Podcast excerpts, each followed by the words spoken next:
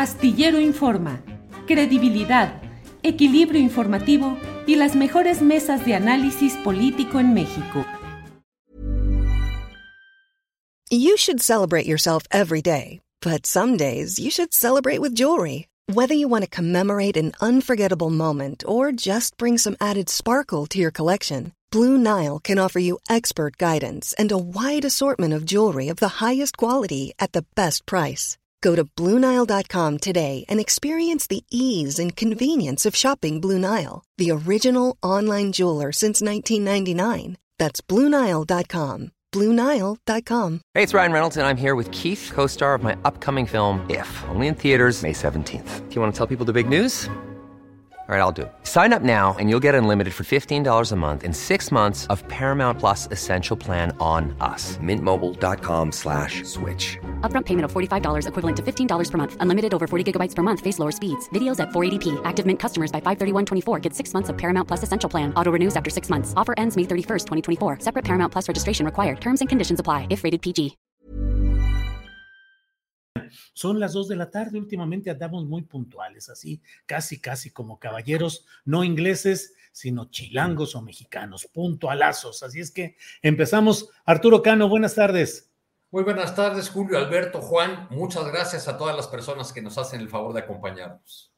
Muy bien, Arturo, gracias. Juan Becerra Costa, buenas tardes. Muy buenas tardes, Julio, Arturo, Alberto y a todos los que nos acompañan. Un abrazo, no se vayan y hablen a sus cuates porque se va a poner re bueno. Sí, sí, sí, eso. Avísenles que va a estar sabroso aquí el movimiento. Gracias, Juan. Alberto Nájar, buenas tardes. Hola, Julio, buenas tardes. Buenas tardes, Arturo, Juan, a la audiencia que nos acompaña. Ya nada más faltó decir, mamá, prende la tele que voy a sí, salir. Sí, así Algo como así de el- estilo, ¿no? Sí, al estilo Alex Lora. Mamá, estoy en la tele.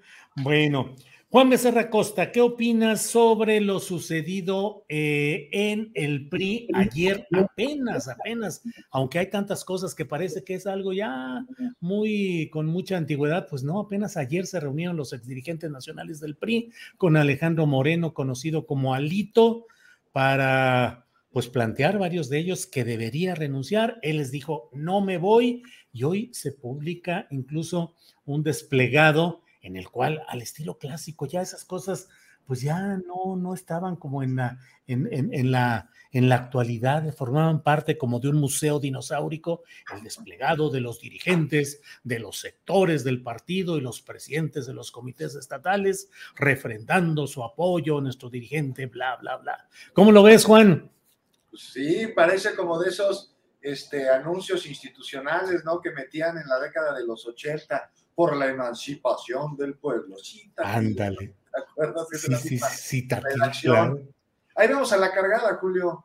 Una que está muy equivocada, ¿no? Porque no se dan cuenta de que está muy flaca la caballada y que se los está llevando a la fregada. Mira, verso sin esfuerzo. Pero bueno, vemos un espaldarazo ahí que dirigentes estatales, que organizaciones del PRI le están dando a Lito, ¿no? Moreno. Pues resultado del ADN priista, ¿no? Del intento de recuperar aquella disciplina institucional que, que después de que fueron revolucionarios quedó ahí como base fundacional tácita, no solo del partido, sino de los gobiernos que, que encabezaron los priistas. Y no sé, Julio, me parece que hoy buscan una unidad que de plano no existe, porque el PRI tiene tanta unidad como votos en las urnas. ¿no? O sea, es un desplegado que parece ser, podríamos pensar que está operado muy seguramente desde la oficina de la dirigencia nacional. No le veo aquí muestra de unidad alguna, sino de disciplina, que debe responder muy seguramente de acuerdo al estilo de su dirigente a amenazas, a dádivas y a todo lo que se nos pueda ocurrir menos a ideales y convicciones. Pero hay que destacar lo que dice el comunicado este, Julio, que su enemigo está fuera y que es lamentable que no se den cuenta de que, de que, de que ahí lo tienen y que son víctimas, ¿no? No, lo que es lamentable es que no se den cuenta ellos de que son el enemigo no solo suyo, no solo del PRI, sino de todo el país. Y este, pues, no sé, el desplegado hasta parece cuando lo leí no lo podía creer. O sea, es como un ejemplo de estilo narrativo. ¿Cómo podríamos llamarlo? De ficción tragicómica involuntaria, me parece. Y en él emana cinismo, muchísimo de un partido históricamente opresor que hoy se dice ser víctima de, de condiciones de competencia electoral injustas y inequitativas, dice. Y esto que por un lado pues de la desmemoria de sus fraudes electorales y de su absoluto desprecio y ataque a la democracia que los caracteriza. Pero por otro, pues la cegazón de que la ciudadanía no vota por ellos justo por lo mismo. Entonces dicen el desplegado que el país está gobernado por quienes han provocado dolor y tragedia en las familias. Sí. Oye, sabemos muy bien aquí en México que son ellos quienes han provocado por décadas el dolor y la tragedia, caray. O sea, es que no entienden en el PRI ni quiénes son, no tienen rumbo de a dónde van, están sumergidos en una, ahí en una amnesia, en la amnesia de un poder que, que ya no tienen y, y creen que viven en el mismo país que se les arrebató. Entonces yo veo al PRI ahora sí bien desahuciado, Julio, y, en, acude ¿no? a aliarse con, con, los otros partidos que también están como el desahuciados en un bloque que debería llamarse pues algo así como el santuario de los reaccionarios, ¿no? Es el bloque de quienes quieren restablecer lo que ya se está aboliendo y se aferran a un país que pues, nada más ya, ya no existe, Julio. Entonces ya para acabar, o sea, o sea, un PRI fracturado y no veo que haya ortopedia que pueda restaurarlo. Ahora, hay que tener mucho cuidado con el éxodo que va a salir dinosaurios, tanto viejos como jóvenes, Julio, porque también hay dinosaurios chavitos, van a salir a buscar hueso, van a buscar, van a intentar colocarse. Y pues no puede, me parece, que haber pragmatismo que pudiese justificar el que aquellos que heredaron la fortuna del saqueo priista y que quieren restaurar al dinosaurio en la ciudad presidencial, eh, que quieren regresar al poder nada más por poder, este, pues ocupe posiciones en un servicio público al cual ven de manera oportunista y no, no con vocación. Entonces, aquí no cabe ningún pragmatismo que lo pudiese justificar. Gracias, Juan. Arturo Cano, ¿qué opinas de este episodio de Alito, la impugnación de los exdirigentes nacionales del PRI, Malio Fabio, bueno, hasta Jorge de la Vega Domínguez reapareció, según algunas de las crónicas? 20 eh, millones, jajaja. Ja, ja. 20 millones, jajaja. Ja, Exactamente. ¿Cómo ves todo esto, Arturo? Esa es la frase por la que recordamos a Jorge de la Vega Domínguez. ¿no? Uh -huh. Bueno, esa fue una reunión muy, muy interesante, eh, eh, porque yo pensé que ya habían quitado de la cartelera Parque Jurásico y resulta que no. No, no, Ahí no. Nos, este, nos dieron ayer una, una, buena, una buena dosis de aquellos de aquellos viejos tiempos, ya todo muy alicaído, porque pues la misma personalidad de, de Alejandro Moreno, de este dirigente que, que, en estos últimos tiempos ha mostrado su verdadera estatura, pues eh, no, no se esperaba otra cosa, o al menos yo no esperaba otra cosa más que esta ambigüedad o este choque o este desencuentro con la dirigencia. El desplegado al que hacían referencia, pues es casi natural, aunque eh, digo, porque los dirigentes de los comités directivos estatales, pues en, su mayoría, si no es que todos, eso habría que revisarlo, pues le deben el cargo a la actual dirigencia, al actual presidente del partido, Alejandro Moreno, que llegó en 2019 eh, con la consigna de que iba a, de que el PRI por, lo men, eh, por primera vez iba a ser eh, un partido en el que nadie iba a mandar, es decir, refiriéndose al, al mando del presidente de la República, este, y que sería un, un partido eh, dirigido por las bases auténticas y no por una nomenclatura sin raíces, dijo Alejandro Moreno en aquel discurso de, agosto de 2019, cuando excluyeron a algunos de, esos, de integrantes destacados de esa nomenclatura, como Mario Fabio Beltrones, para que eh, Alejandro Moreno se quedara con, con todo el pastel, eh, acompañado de su ideólogo, su, eh, su, hacedor en cierto sentido, que es este, el señor Murat, el exgobernador de, de Oaxaca, que quiere a su hijo como candidato presidencial del PRI. A mí lo que me llamó la atención de este, de este desplegado de las fuerzas vivas, como antes les llamábamos, eh, pues es este tono que, que, viene con un fuerte olor a naftalina, este, y, también el, este, el ejercicio de, de, memoria que me permitió, porque yo ni recordaba la existencia de, algunas del, de algunos de los órganos que aparecen ahí, este, entre las firmas como la Organización Nacional de Mujeres del PRI o como el Instituto Reyes Heroles. ¿Ustedes saben de qué se trata eso? ¿Con qué se come? Este, yo, yo no lo, recordaba. O, Carlos Aceves del Olmo, el líder de la, de la CTM. Este, para mí la pregunta que queda con todo este episodio de, Alito o de la alitosis del PRI es... Eh, alitosis sin H, ¿verdad? Eso, la alitosis sin H. El, este, eh, digamos, el coro de la opinocracia está diciendo que Alejandro Moreno es un estorbo, que adiós, que es un lastre para la alianza opositora. ¿De veras lo es Alejandro Moreno o es el PRI? Porque cuando uno ve las encuestas y ve los niveles de rechazo que tiene esa marca, esa marca partido, pues con Alito o con otro dirigente va a ser lo mismo, va a ser el mismo lastre para la alianza opositora, porque hay un porcentaje muy sólido de los ciudadanos que rechaza o que cuando le preguntan eh, es, es, muy alto el porcentaje de ciudadanos que dice que nunca votaría por el PRI. Entonces yo creo que es esta discusión eh, sobre si Alito es el culpable de todo eh, es un poco barroca, porque el PRI cargaría, creo yo, con, con, las mismas, con las mismas dificultades o muy parecidas con otro dirigente. Gracias, Arturo. Eh, Alberto Nájar, ¿te sumas a la cargada clamorosa de una parte de los ciudadanos que dicen que siga adelante Alito como presidente del PRI, porque francamente está cumpliendo con la misión histórica de enterrar a ese partido y por lo demás propicia el triunfo de otras opciones. ¿Cómo ves? ¿Que siga Alito, Alberto?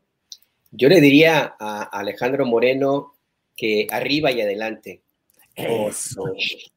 la, verdad es que cuando, cuando vi el, desplegado este que, nos compartió Adriana para, para, esta mesa, yo no lo había visto. Lo primero que pensé fue, bueno, una reflexión personal. Con la edad, pues uno empieza como que a perder facultades de memoria, eso es natural. En algunos casos muy graves se llega desgraciadamente a la demencia senil.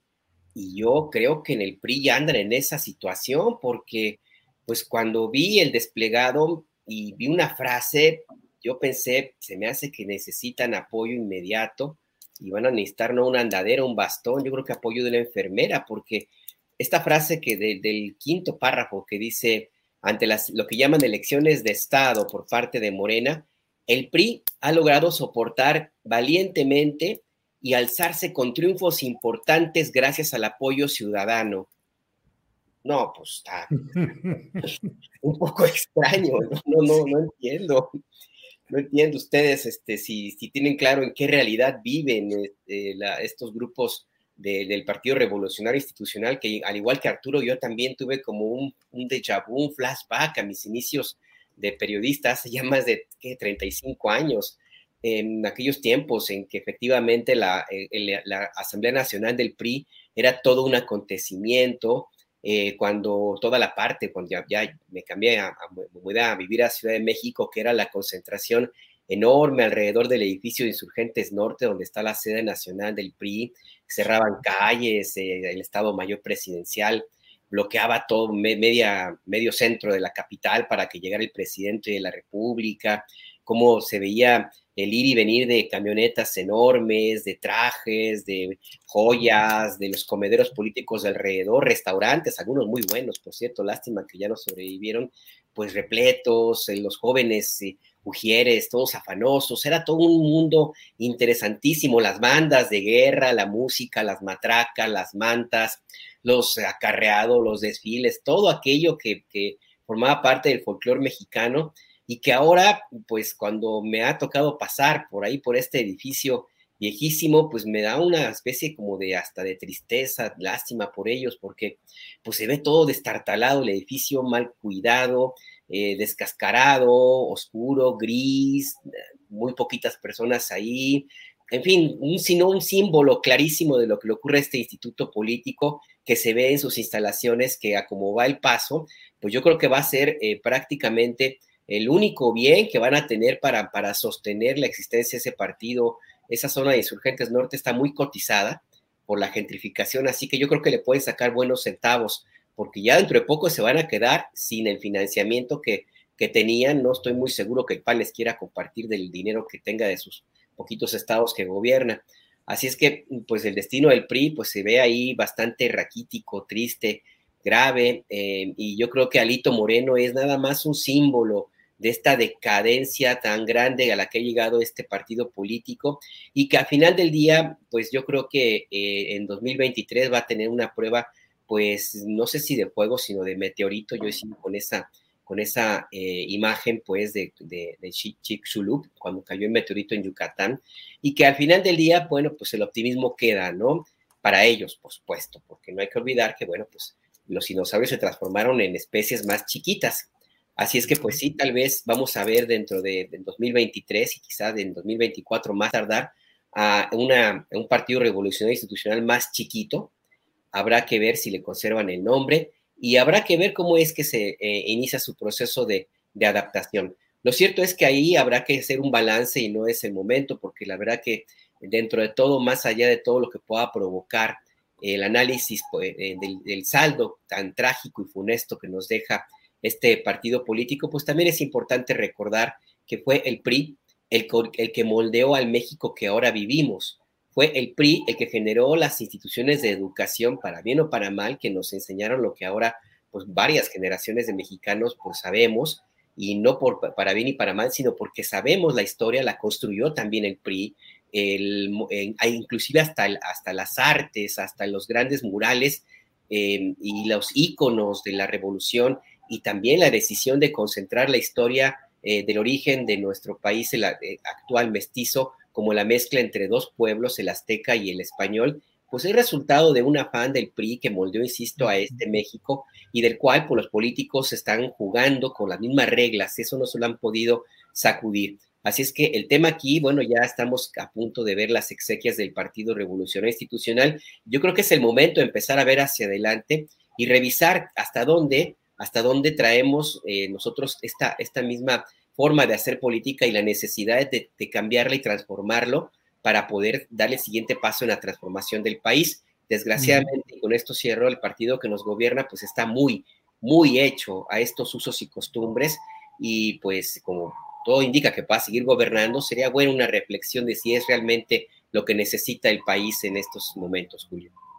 Gracias, Alberto. Eh, Juan Becerra Costa, eh, el domingo Morena echó la casa por la ventana en una plaza de Toluca como arranque rumbo a las campañas estatales en el Estado de México y en Coahuila y la nacional de 2024. Esto ha generado una serie de movimientos de diversa índole, pero particularmente la oposición y hasta el propio Ricardo Monreal han dicho que podrían constituir actos anticipados de campaña. ¿Qué opinas de lo que sucedió ese domingo ahí y si crees que son actos anticipados de campaña, Juan Becerra Costa? Pues mira, de, entrada es mucho lo que sucedió ahí, es mucho lo que se tendría que analizar. No solo fue una asamblea, no solo fue un corcholata fest, como le llaman por ahí, eh, tiene mucho de fondo. Mira, sobre lo, lo que me preguntas de, este, de la denuncia que, que se están haciendo que presentó el PRD, pues claro, era de esperarse, ¿no? La oposición está muy enojada por la Asamblea de Morena en el Estado de México el fin de semana pasado. O sea, no sé si ustedes coincidan, pero yo me los imagino al bloque opositor, sobre todo al PRI, poniendo esa misma cara que pone Juan Gabriel en el meme en el que aparece escondido atrás de la palmera. No sé si lo han visto. Digo, es que están siendo como testigos de de cómo le están bajando la novia, ¿no? Sin posibilidad de resarcir esta situación. Se la están bajando y no hay vuelta atrás. Y por más que el novio le hable a sus cuates, igual de decadentes que él, y le ofrezca a la novia nuevas aventuras, no sé, un trío ahí gerontofílico, dinosauriesco, ya no va a regresar. Entonces volvemos a lo mismo, ¿no?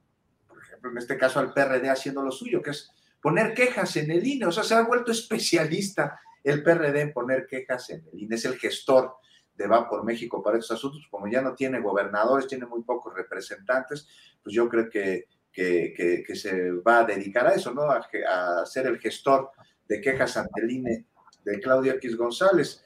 Este, pues, oye, hay que quejarnos ante el INE, dice Claudio X, inmediatamente le hablan al PRD para que lleva a cabo esta gestión. Incluso podría utilizar el partido del eclipse el eslogan de se rompen eventos a sillazos, se rentan diputados y se ponen quejas ante el INE. Aceptamos tarjetas y vales de despensa, podrían concluir. Y bueno, bueno de algo debe alquilarse el PRD porque pues ya le quedan muy pocos rubros. ¿no, Juan? Sí, no, ya prerrogativas ni hablemos, algo tiene que hacer. Entonces, pues ahí está como gestor de, de, quejas ante el INE, puede ser una de sus actividades comerciales. Pero bueno, esta queja, la de la, de la Asamblea de Morena en el Estado de México, este, pues dice también mucho de lo mismo, ¿no? De lo que se, se, ha dicho en otras quejas igual, ¿no? O sea, actos anticipados de campaña, este, se va, por supuesto, contra los ahí participantes, primero contra la jefa de gobierno, contra Dan Augusto, contra Ebrard, Mario Delgado, y luego contra todo el partido de Morena ya para abreviar y no seguir dando nombres. Y también acusan de uso indebido de recursos públicos. Pues que lo comprueben, porque lo del uso de recursos públicos indebido, híjoles, eso sería imperdonable, Julio. Estamos hablando no solo de un delito muy serio, sino de una acusación contra un movimiento por el que la población pues, votamos masivamente con la confianza de que se van a erradicar estas prácticas. Por ello, si esto fuera cierto, que lo comprueben, que muestren las pruebas de sus dichos. Y con respecto a actos de campaña adelantados, híjole, pues aquí sí dan ganas, sí le ya bajan las tres rayitas, ¿no? ahora resulta que no puede haber asambleas y que en ellas no se puede hablar sobre la perspectiva electoral. No manchen, o sea, son ellos quienes están acusando censura, ¿no? Y ahora no dejan que hablemos del elefante en la sala porque adelantando. En fin, una más del PRD, de la coalición de, de, de Va por México, un adelanto de muchas quejas que vendrán, que seguirán, porque los berrinches no van a parar de aquí al año 2024. Bueno, si hasta se niegan ¿no? a incluso estudiar, leer las reformas planteadas por el presidente, pues así en modo de berrinche, valiéndoles gorro la vida legislativa del país y la representación popular que se les recomendó, pues como niños chiquitos se van a estar quejando de absolutamente todo porque les quitaron su chupón. Pero te decía que este tema da para mucho, el de la Asamblea de Morena ya en Toluca. Si quieres, le paramos aquí con el tema de las quejas y luego le seguimos con otros que tienen que ver con las corcholatas, con todo lo que... O tú me dices, me sigo. Órale, si quieres, eh, pregunto a Arturo y Alberto sobre si hay actos anticipados de campaña y lo que implica, y luego regresamos al Corcholata Fest. En este episodio, que Nájar ya nos habló de que ese edificio de insurgentes, el del histórico del CEN del PRI, pues puede convertirse en una especie de plaza de la nostalgia o convertirlo en un mall, en un centro. Tricolor Mall podría ser una buena idea para Alito para financiarse en todo esto. Pero Arturo, recuerdo, Julio, que ahí pongan una sucursal. Claro, con, esta difusora de ¿qué? Las, las viejitas para bonitas o la difusora del recuerdo, cosas por el estilo. Arturo Cano, ¿qué opinas sobre esta advertencia de que pueden ser actos anticipados de campaña, lo cual puede implicar sanciones o restricciones legales? Arturo. Bueno, si somos rigurosos para salir rápido de este, de este asunto, creo que muchos actos del bloque opositor caerían en lo mismo, entrarían en el mismo costal. Porque desde hace cuánto eh, el PRI, el PRI, el PAN, el PRD están teniendo actos donde hablan del 24, donde eh, eh, perfilan a sus, a sus aspirantes o ellos mismos se van apuntando. Entonces yo creo que pues es, eh, es lo que corresponde a la oposición, quejarse del partido en el poder, pues ya, ya verán los órganos autónomos a los que tanto valora la oposición si se incurrió o no se incurrió en ello. Pero ahora que tocaban ese tema del, edificio para cerrar, que no me quiero quedar con esto del, del PRI, eh, ¿cuándo comenzó en un intento de machetazo a caballo de espadas, Julio, ¿cuándo comenzó la debacle del PRI. Cuando Enrique, cuando Salinas decretó que la ideología del liberalismo social o cuando Enrique Ochoa Reza entró al edificio de insurgentes y preguntó, ¿dónde queda el auditorio Plutarco Elías Calles? Pues sí, claro, toda esa etapa, sí. Pero entró ungido ya para ser ungido como presidente del partido, ¿no? Y no sabía dónde quedaba el, auditorio principal, el auditorio histórico de su propio de su propio partido. Yo no estoy tan seguro de si estamos frente a la extinción del PRI, al menos me parece que va a durar otro rato más, porque lo que sostiene al PRI actualmente eh, son los cacicazgos estatales, los cacicazgos locales o los grupos de poder, si no los queremos llamar eh. Y creo que esos van a perdurar porque están eh, armados, están eh, construidos con el, con el cemento de, de, los intereses, no con el de la ideología. Y van a perdurar la manera de, pienso en el partido que fue aliado de, de Lula en Brasil, el Partido del Movimiento Democrático Brasilero, pues que era una suerte de federación de fuerzas locales que no tenía figuras nacionales eh, con la posibilidad de aspirar a la presidencia. Por eso Lula fue su candidato, aunque luego traicionaron a Dilma Rousseff. Pero puede mantenerse así por un tiempo mientras conserve fuerza en, las entidades. Eh, digamos, eh, si, si Morena está pensando echar toda la carne al asador en el Estado de México es porque sabe que ahí hay un grupo de poder local importante del, PRI. ¿Quién sabe cómo le vaya a este PRI de Alfredo del Mazo, verdad? Porque en su pliego de mortaja, el profesor Carlos Jan González dijo que la clave de, del poder del llamado grupo Atlacomulco, este, pues era que todos reconocían en el gobernador en turno a su jefe político. Y cuando el gobernador llamaba, todos acudían y se disciplinaban. Esto se ve un tanto complicado eh, ya en estos tiempos, pero creo aún así que el PRI puede sobrevivir un buen rato como una fuerza eh, importante, sobre todo en algunas entidades. Gracias, Arturo. Eh, Alberto Nájar, ¿qué opinas? ¿Actos anticipados de campaña o frente a qué estamos a partir de ese domingo en Toluca, Alberto? Mira, rapidísimo, el PRI ni se crea ni se destruye, solo se transforma. Entonces yo creo que sí va a ser algo, va a sobrevivir, por supuesto, y hay que ver cómo. Y pues las están buenas, habría que incluso hacer una quiniela, ¿no? A ver qué, cómo es que quedaría este, este PRI. No, no, no sería mala idea, igual y hasta podríamos convocar académicos o no sé, ahí antropólogos, arqueólogos, en fin. Pero sobre este punto sí, rapidísimo, mira, yo creo que Em, este es un, no sé si un acto anticipado de campaña, yo creo que más bien es un acto de campaña. Y anticipado no, porque ya tienen rato que están en lo mismo, eh, tanto Claudia Sheinbaum como Marcelo Ebrard, el que podría decirse que, eh, a ver, anticipado, ¿no? Yo creo que más bien retrasado en campaña sería eh, Adán Augusto, el secretario de Gobernación.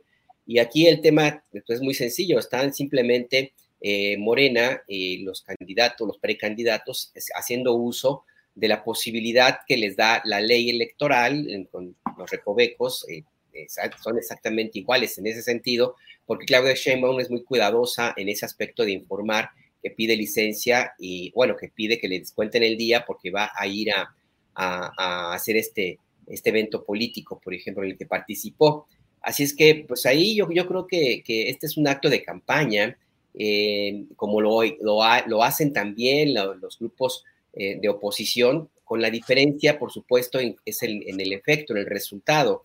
Pues en el caso de Morena, pues efectivamente ahí eh, se empiezan a mover muchísimo las aguas, ahí nos da la oportunidad de revisar para dónde se va a mover cada uno de los que participaron en este encuentro y, y las especulaciones pues empiezan ahí al 100, al 200%, esta versión de que en realidad el secretario de Gobernación está allí para eh, ayudar, para apuntalar la candidatura de Claudio Sheinbaum, pues cobra fuerza.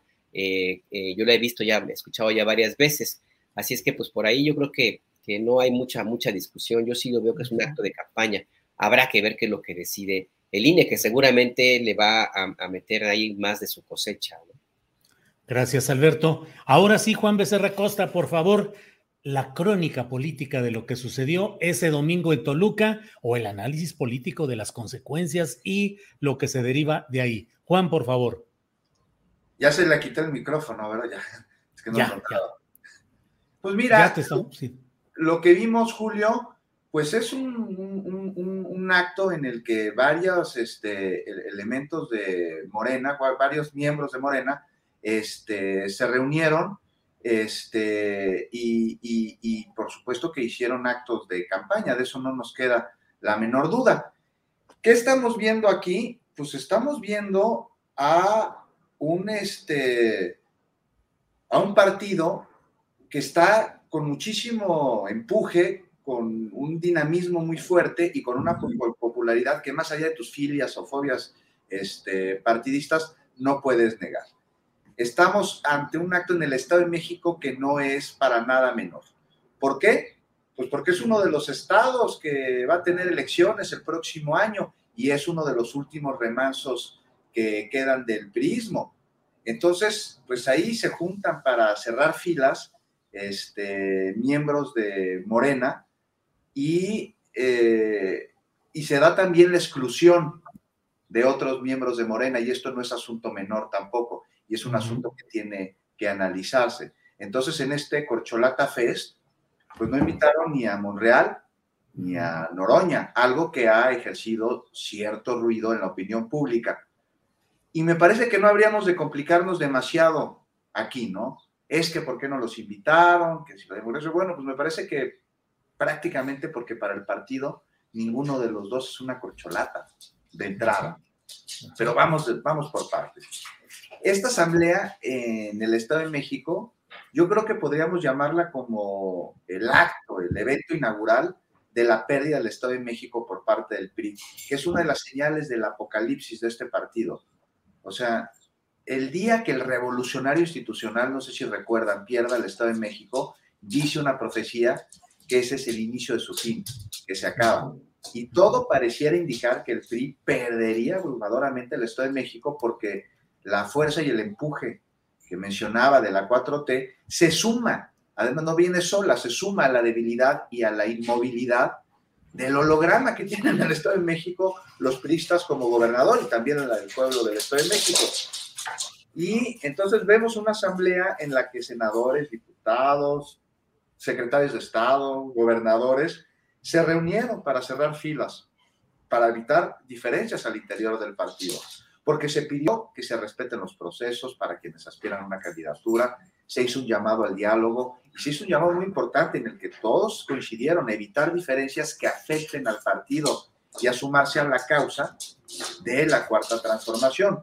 Entonces esto antepone en el discurso la causa a los intereses personales, algo que no hemos visto en todos los miembros del partido, sin lugar a duda. Y entonces, frente a estos llamados, a este espaldazo que sean ante todos, pues como para qué iban a invitar a Monreal, ¿no? Es justo hoy la figura incómoda y no cierra filas, genera diferencias al interior del partido, está inconforme con los procesos para elegir a los candidatos, este, pues justo, me parece, Julio, no sé tú qué opines, hace lo que en este evento en el Estado de México se llamó a no llevar a cabo, a no hacer. Gracias, Juan. Arturo Cano, ¿qué lectura tienes de lo sucedido el eh, domingo efectivamente con la exclusión de Monreal y de Noroña. Hay quienes dicen, bueno, Monreal, eh, perdón, Noroña no es afiliado a Morena, pero en el templete estuvo, por ejemplo, el gobernador de San Luis Potosí, Ricardo Gallardo, que formalmente es militante del Partido Verde y llegó al poder a nombre del Partido Verde y sigue ahí. Es decir, hubo alguien que no estaba en ese lugar. El propio presidente de la República, ante una pregunta en la conferencia mañana de prensa, dijo, sí, que los inviten a todos, a Esteban, a Esteban Moctezuma, a Tatiana. Bueno, Tatiana tampoco es militante de Morena y Esteban pues yo no sé si formalmente habrá renunciado Esteban Moctezuma al PRI y se habrá afiliado a Morena, creo que no. Pero en fin, lectura y perspectivas que tengas de este acto del domingo en Toluca, Arturo. bueno, yo no, yo no veo el espaldarazo que ve Juan, el espaldarazo mutuo compartido. Eh, más bien me, me, pareció un evento en el que, así como cuando iba a haber bronca a la salida de la escuela secundaria, los contendientes antes de la hora de salida de que sonara la chicharra empezaban a medirse con la mirada, ¿no? Hay tiro. Este, eh, hay tiro, pero en Morena, ¿no?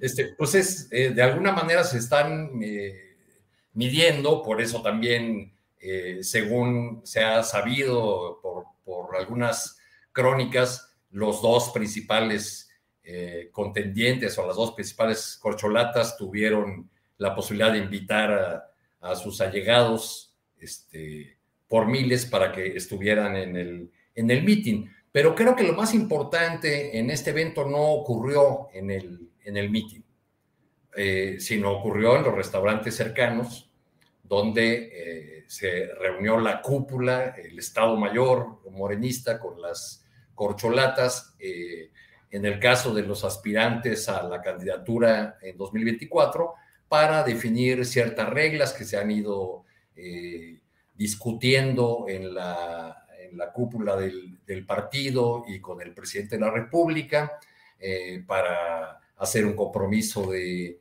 unidad, para avalar eh, el método de la encuesta, con el que, por cierto, no necesariamente todo el mundo de los que tienen posibilidad de competir está de acuerdo. Yo no estoy muy seguro si, si Marcelo Ebrard esté totalmente de acuerdo con el tema de la, de la encuesta, ¿no? Nada más que a él no se le cuestiona igual que a, a Ricardo Monreal. Este, eh, ese desayuno de fijar reglas fue muy importante, pero también hubo otra reunión a la hora del desayuno que me, me, cuentan en la que estuvieron solo tres personas, Adán Augusto López, secretario de Gobernación, Mario Delgado y la secretaria de Educación Pública del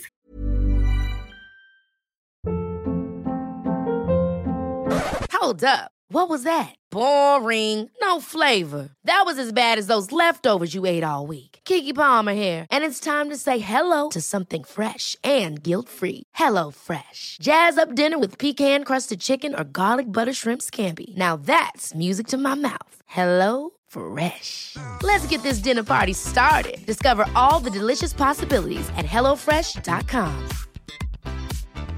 Hey, it's Ryan Reynolds, and I'm here with Keith, co star of my upcoming film, If, only in theaters, May 17th. Do you want to tell people the big news? All right, I'll do it. Sign up now and you'll get unlimited for $15 a month in six months of Paramount Plus Essential Plan on us. Mintmobile.com slash switch. Upfront payment of $45 equivalent to $15 per month. Unlimited over 40 gigabytes per month. Face lower speeds. Videos at 480p. Active Mint customers by 531.24 get six months of Paramount Plus Essential Plan. Auto renews after six months. Offer ends May 31st, 2024. Separate Paramount Plus registration required. Terms and conditions apply if rated PG. Gómez. Le avisaron a Delfina que ella va a ser la candidata del Estado de México, según mis fuentes en, en Morena, y eso, eh, a eso hay que añadir que pues, las, las, cuentas no le salían al senador Higinio Martínez, eh, tiene muy poco tiempo, se han acortado los plazos porque todo se ha acelerado en esta contienda, y el nivel de, de conocimiento que trae el senador Higinio, pues es alrededor de un tercio, de un 30% contra el doble de, de, Delfina, entonces tiene una dificultad si el método es, es la encuesta. Y eh, quizá con la misma importancia, pues ahí se debe haber platicado, se ha hablado de lo que hoy ya circula en las filas de, en las filas de Morena, que es la convocatoria a una reunión urgente, ¿no? le surgía desde 2018, pero así la convoca un oficio firmado por la secretaria general Citlali Hernández. Voy, a leer nada más el principio, dice, con fundamento en respuesta del segundo párrafo del artículo 38 de los estatutos de Morena y haciendo constar la urgencia para emitir la presente convocatoria a sesión del Comité Ejecutivo Nacional de Morena, derivada de la necesidad de organizar cuanto antes nuestra vida interna como partido político nacional. Eh, entonces, en la orden del día, el punto cuatro es lectura, discusión y, en su caso, aprobación de la convocatoria al tercer Congreso Nacional Ordinario de Morena. Me cuentan que hay mucha prisa por sacar adelante esto porque quieren que el Congreso se celebre los días 15 y 16 de septiembre. Para llegar al Congreso deberían tener congresistas. Eso pasa por renovar los comités municipales, los comités estatales, por elegir congresistas, es decir, un proceso muy complicado eh, que eh, Morena había o ha pospuesto desde 2018 cuando Andrés Manuel López Obrador ganó la presidencia, si ustedes recuerdan, se presentó en, un acto de, Morena este, para solicitar que se eh, pospusiera en, en, atención a que iba a, tomar el poder, que lo más importante era tomar las riendas del gobierno, que se eh, prolongara el mandato de los órganos eh, de gobierno del partido, y fue así como Jacob Polemski se quedó un tiempo largo al frente, al frente del partido. Bueno, entonces, al parecer, lo que no se movía en Morena, pues se va a comenzar a mover. Ya veremos cómo, porque pues el, el primer problema que tiene eh, este partido es quiénes van a participar en, en, la reactivación de la vida orgánica, eh, porque no se han puesto de acuerdo con el padrón de militantes. Y hasta donde sé, todo esto es preliminar porque están en este momento dándose las, las definiciones, eh, buscarían ir sin un padrón consensuado a, todo este proceso de renovación de la dirección, que, ojo, dato muy importante, los únicos cargos que no estarían eh, en juego son el de presidente y secretario general. Es decir, Mario Delgado y Citlali permanecen. Vaya, vaya, pues qué información tan interesante, Arturo. Alberto, pues es lo bueno de que tengamos aquí tres reporteros que dan la nota siempre y están atentos a lo que viene caminando. Alberto, em, ¿qué opinas sobre este tema del domingo y sus consecuencias prácticas, inmediatas algunas? Pues mira, la consecuencia evidente pues es que ya está muy claro que la carrera por la candidatura pues está todo lo que da eh, se ha comentado mucho lo que implica, por ejemplo, que Ricardo Monreal no haya sido invitado eh, y la reacción de Ricardo Monreal justamente ante esta, ante esta determinación de hacerlo a un lado, a la cual le sumo lo que dijo hoy el presidente de la República en la mañana, que básicamente fue un mensaje ahí para que no haya pues tanto aspiraciones, algo así fue lo que, lo que dijo el presidente de la República. Eh, lo cual a mí me, confirma pues que evidentemente el destino político del coordinador de los senadores pues está cada vez más claro hacia, pues no sé si ya definitivamente la salida de Morena, pero sí por lo menos a que empiece a hacerse ya a un lado, porque como bien dice el dicho, mucho ayuda al que no estorba, y pues eh, parece ser que eh, a Ricardo Monreal ya el mensaje que le están mandando es pues que se ponga en paz, ¿no? Que se ponga quieto. Entiendo que va a haber algún proceso ya de, de cambio, de, revisión de la, de la presidencia de la Cámara de, Senadores y ahí Ricardo Monreal no las trae todas consigo como para que pueda impulsar a un candidato. Entonces, pues ahí habrá que revisar qué es lo que sucede con, con el senador y si a eso le suma la, se le suma la embestida que hay para una de sus mejores amigas en la Ciudad de México, a la cual él salió a defender, pues la alcaldesa Sandra Cuevas, pues parece que le llueve sobre mojado a Monreal. De Noroña, la verdad, no, no, sé por qué se insiste tanto en que, en que, sea incluido, pues solamente creo que él y unos cuantos están ahí como que muy verberas, convencidos de que puede ser candidato a la presidencia. Seguramente sí, por algún partido. No sé si el Partido del Trabajo se va a arriesgar a, separarse de la, esta alianza que tan productiva le ha resultado con Morena para postularlo. Habrá que revisar. Y más allá de todo esto, me parece que también es importante, a propósito de lo que señalaba eh, Arturo, yo veo también ahí, em, además de los aplausos y apoyos para los precandidatos, yo veo ahí un, pues un ganador inesperado, no sé qué piensen ustedes, y se llama Mario Delgado, porque todo lo que en su momento el año pasado se le cuestionó sobre las pifias en la selección de candidatos y los resultados eh, que hubo en algunas gubernaturas. Aquí mismo conversamos el caso de Nuevo León, por ejemplo, el de San Luis Potosí, la decisión de eh, causar ruido dentro de Morena para que ganara el ahora gobernador eh, militante del Partido Verde Ecologista, pues todo eso parece que quedó en el pasado y lo que se ve ahora es, si no, un respaldo total y completo a este dirigente, por lo menos sí la idea o la determinación de que pues se le va a dar el beneficio de la duda y de que puede seguir dentro de la presidencia de, Morena.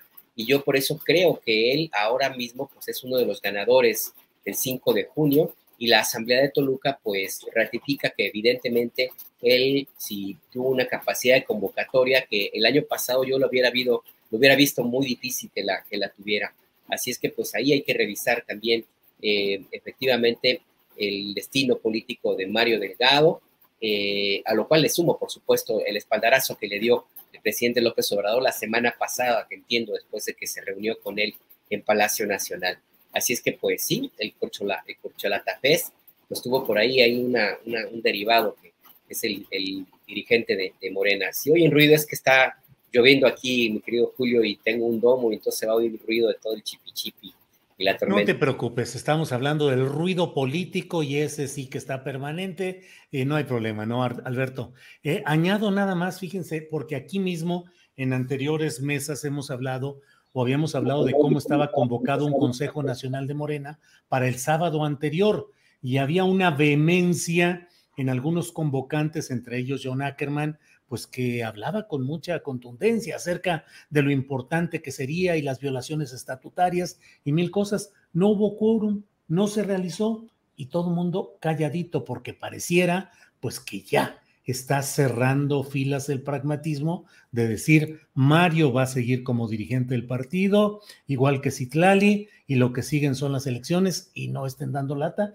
Y bueno, yo no he visto ni un solo comentario hasta hoy de toda esa corriente interna a la Convención Nacional que acaudilló o que ha encabezado eh, Ackerman, diciendo mm, se violaron los estatutos, no hubo convocatoria, hubo maniobras, nada, silencio y a lo que sigue.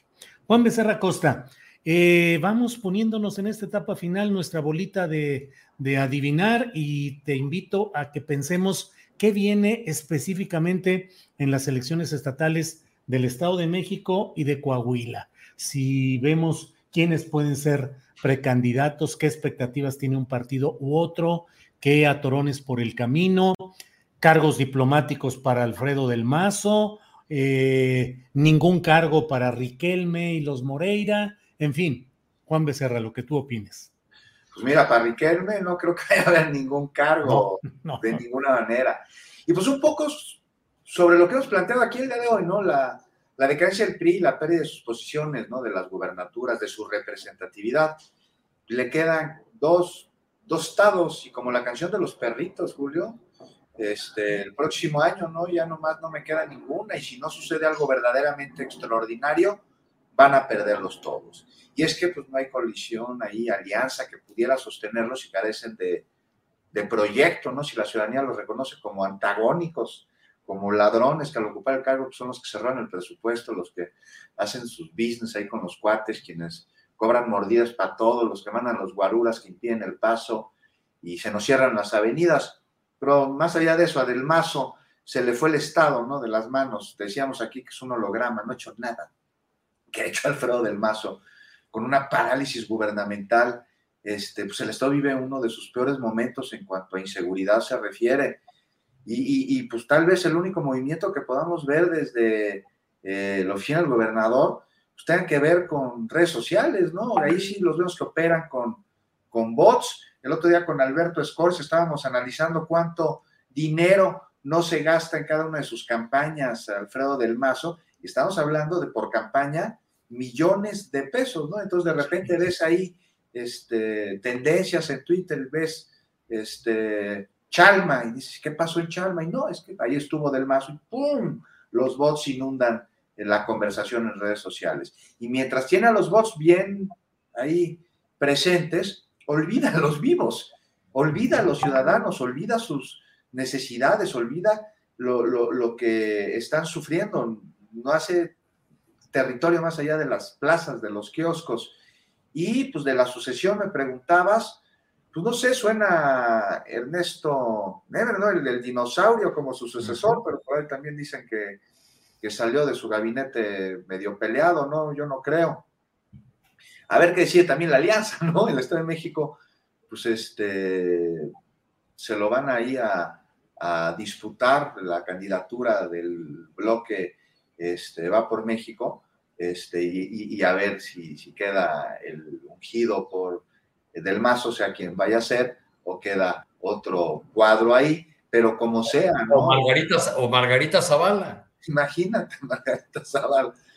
Pues este, convendría mucho a Morena, ¿no? Pero finalmente, o sea, el Estado de México, pongan a quien pongan, va a cambiar de grupo. Atlacomulco se va al basurero de la historia, de su propia historia, y, y ahí está. Y bueno, en cuanto a Coahuila, pues Riquelme también con un gigantesco problema de inseguridad, hasta presiones del extranjero, de Texas vimos, ¿no? Eh, ahí andan encima diciéndole que resuelva el, asunto debido a la violencia en la frontera, crisis migratoria, crisis de seguridad, no pueden allá con el huachicoleo y la ciudadanía sin duda le va a dar la espalda al prismo en esta entidad en las próximas elecciones. sabremos de ver aquí cómo opera el crimen en ellas, ¿no? Ese es un tema pendiente. Este, ver qué prácticas van a llevar a cabo, algunas de las que vimos en la pasada jornada, este, a la que seguramente se sumarán otras, porque en su desesperación la oposición puede ser muy peligrosa y va perdiendo estrepitosamente y no, no entiende que no entiende. O sea, sigue con la misma estrategia, ya lo veíamos ayer con Alito y con el PRI, en vez de voltear a ver proyectos de nación. O sea, se les viene encima la luz y esos cuates dicen, no, pues no vamos a revisar ninguna propuesta que mande al legislativo el presidente López Obrador, ninguna reforma, nos sentamos en nuestro berrinche y punto. Pues con ese tipo de actitudes, ¿cómo quieren avanzar? ¿Cómo quieren ganarse el favor de la ciudadanía? Lo que necesitan es un proyecto y ser una oposición que aporte, no que este, impida el desarrollo del país. Y esto va mucho más allá de preferencias y de ideologías. Gracias, Juan. Bueno, Arturo Cano, ya que hoy estás como en, en eh, ambiente futbolístico, como de medio ofensivo, o sea, está suministrando balones para, para hacer ahí todo el, movimiento futbolístico. ¿Qué quieres decir con eso de que Margarita Zavala también podría ser candidata a gobernar el Estado de México? Pues eh, que me han contado del, del, lado del bloque opositor que están acariciando esa idea, que piensan que podría ser una buena candidata. Este, Creo que legalmente no habría obstáculos, ya han sido candidatos algunas personas que residían en la Ciudad de México, que tenían, bueno, encinas, ¿no? Por ejemplo. Sí. este, creo que no habría esa dificultad y eh, para, la, para el bloque opositor sería una ventaja llevar como candidata a un personaje tan conocido como ella. Es la más conocida entre cuando hacen el ranking de los eh, suspirantes de la oposición ella aparece como, como un personaje con un gran nivel de, de conocimiento. Entonces tendría ya avanzada una parte de la campaña. Ahora, para si la candidata fuese Delfina, como indica mi, mi bola de cristal, pues eh, sería desde el punto de vista estratégico para el bloque opositor oponerle una, una candidata, también una mujer como, candidata. Entonces creo que eso podría, podría ocurrir. no veo que que un personaje como Nemer tendría grandes dificultades, eh, dificultades, sobre todo por sus vinculaciones con el tema de la estafa maestra. Recordemos que fue subsecretario de la Sede Sol en tiempos de Rosario Robles. Entonces yo creo que pues, eso por ahí estaría complicado. Por el lado de, de, la candidatura de Morena, si es la, la maestra que actualmente ocupa la titularidad de la Secretaría de Educación Pública, pues otra vez la SEP quedaría acéfala y, otra vez, como han señalado eh, maestros, gremios magisteriales y expertos en temas educativos, pues se, dejaría el tema de la educación como uno de los temas secundarios o, o no muy atendidos durante la presente administración. Bien, gracias Arturo. Alberto Nájar, ¿qué opinas sobre la situación, las perspectivas, el ambiente eh, preelectoral en el Estado de México y en Coahuila. Mira, antes de responder tu pregunta, una pequeñísima aclaración, porque veo que en el chat ahí que se incendió.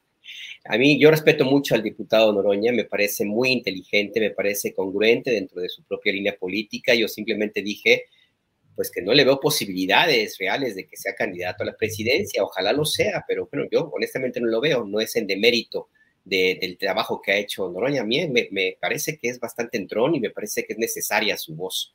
Pero bueno, pues ahí hasta ahí, ahí lo dejo, porque ya ves que luego... Sí, sí, sí. No, ya tengo experiencia, yo puedo pasar de ser héroe de la 4T al fascista, más fascista en cinco minutos, así es que está bien, es parte de la, del abarrote. Y, y, en cuanto a, al, al Estado de México, yo coincido con mis compañeros, yo creo que ahí está muy claro el tema en, la candidatura de Delfina. Em, ahí el tema, yo vería el tema de fuego amigo, porque no estoy muy seguro que los otros precandidatos se vayan a, conformar tan fácilmente, sobre todo porque ya en la, elección pasada, de una u otra forma, los hicieron a un lado.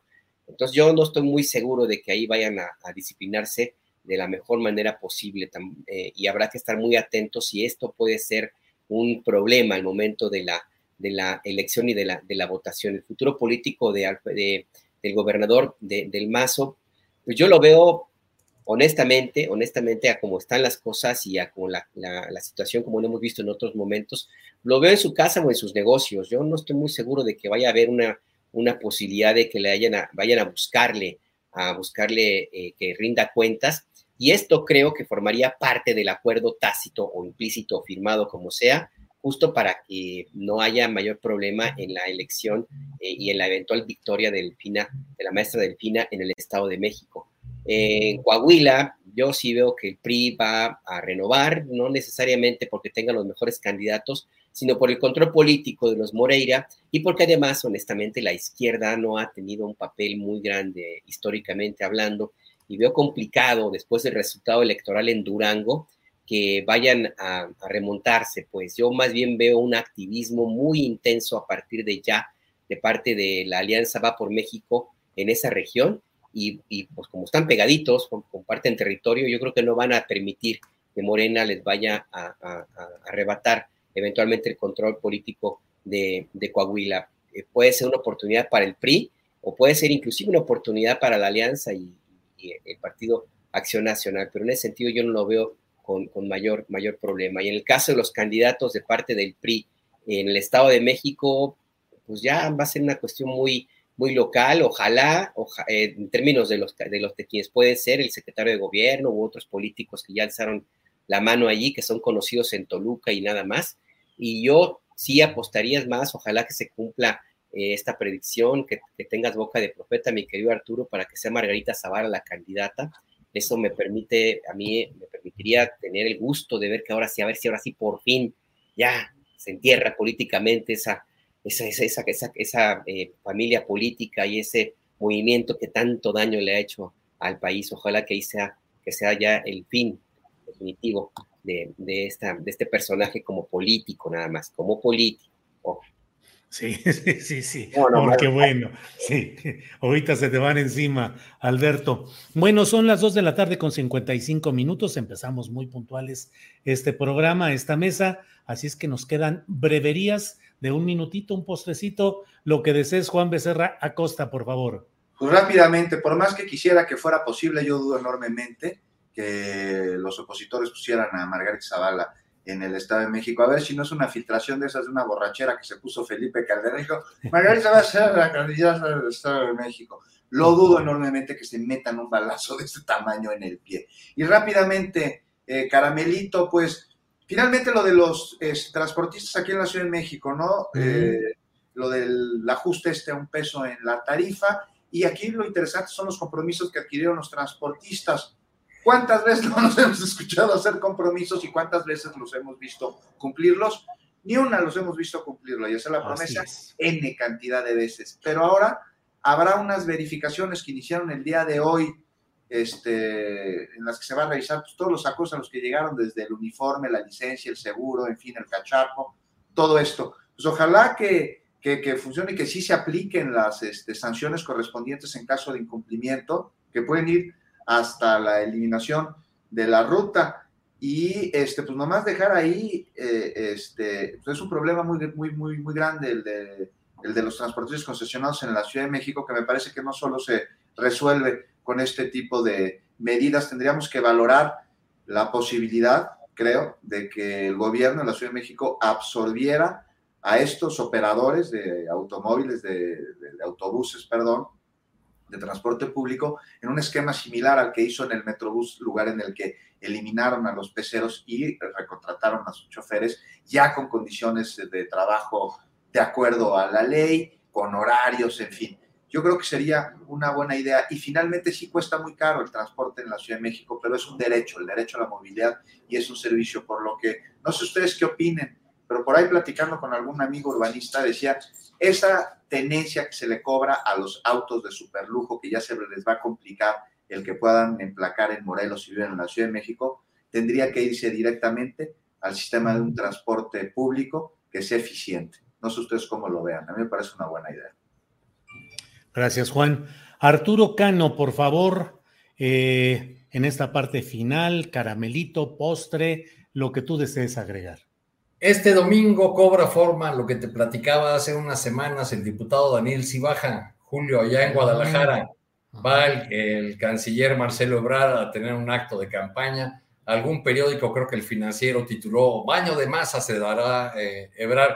Pues serán masitas en todo caso, porque eh, es una reunión básicamente con diputados locales y con regidores.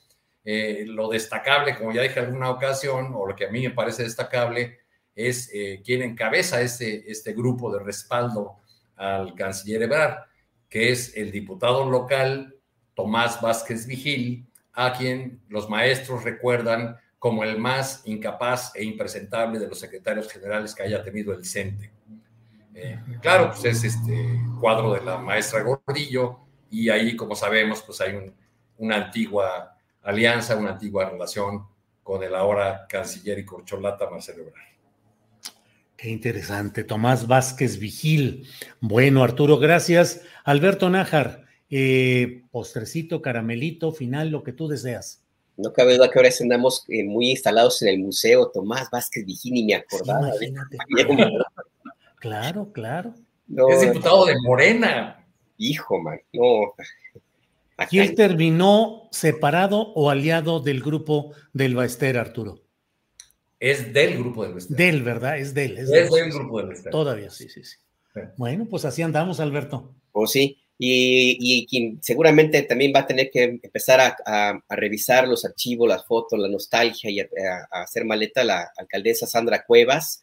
Le notificaron que estar inhabilitada el tribunal administrativo, entiendo, se me fue el nombre, eh, tengo la edad, Em, y va a, impugnar para seguir en el cargo. Yo veo complicado que pueda mantenerse y más allá de lo que puede provocar todo este paso tan folclórico de este personaje de la alcaldesa, la última que hizo fue, aparte de borrar los letreros de los eh, negocios, de los puestos de, em, en las calles de la, alcaldía de Cuauhtémoc, fue permitir que se instalara una concha enorme de vino ahí frente al kiosco Morisco, uno de los monumentos más bellos de la capital del país, y bueno, pues se la tuvieron que quitar. Entonces a mí, pues me parece que ahí habrá que ver qué es lo que sigue, cuál va a ser su reacción. No creo que este, tenga posibilidades de ganar el voto de los magistrados del tribunal, si es que es el, caso, arrancándoles pelotas con dinero.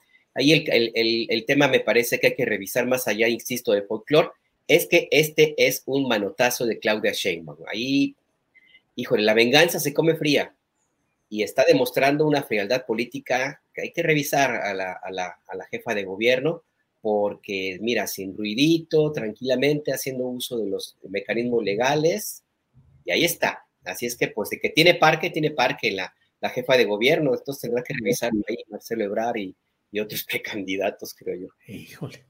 Pues bueno, muchas gracias a los tres.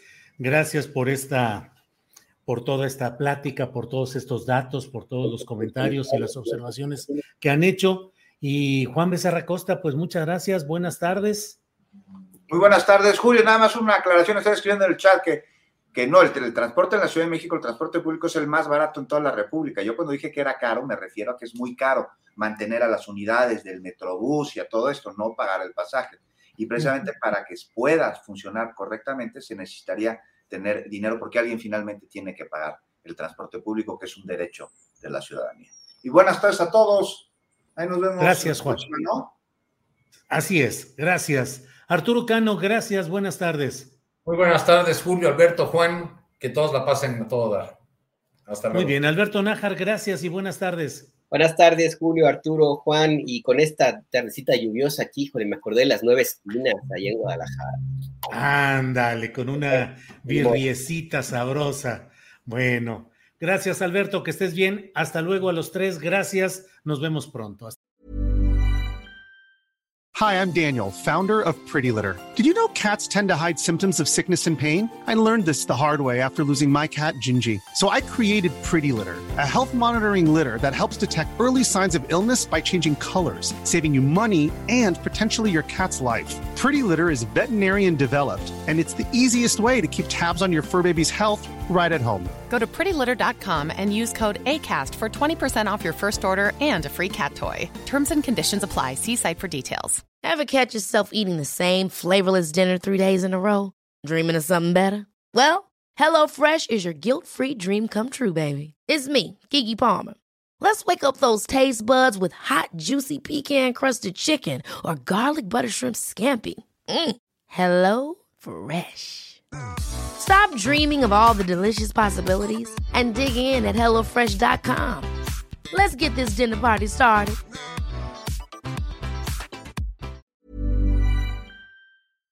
Para que te enteres del próximo noticiero, suscríbete y dale follow en Apple, Spotify, Amazon Music, Google o donde sea que escuches podcast. Te invitamos a visitar nuestra página julioastillero.com.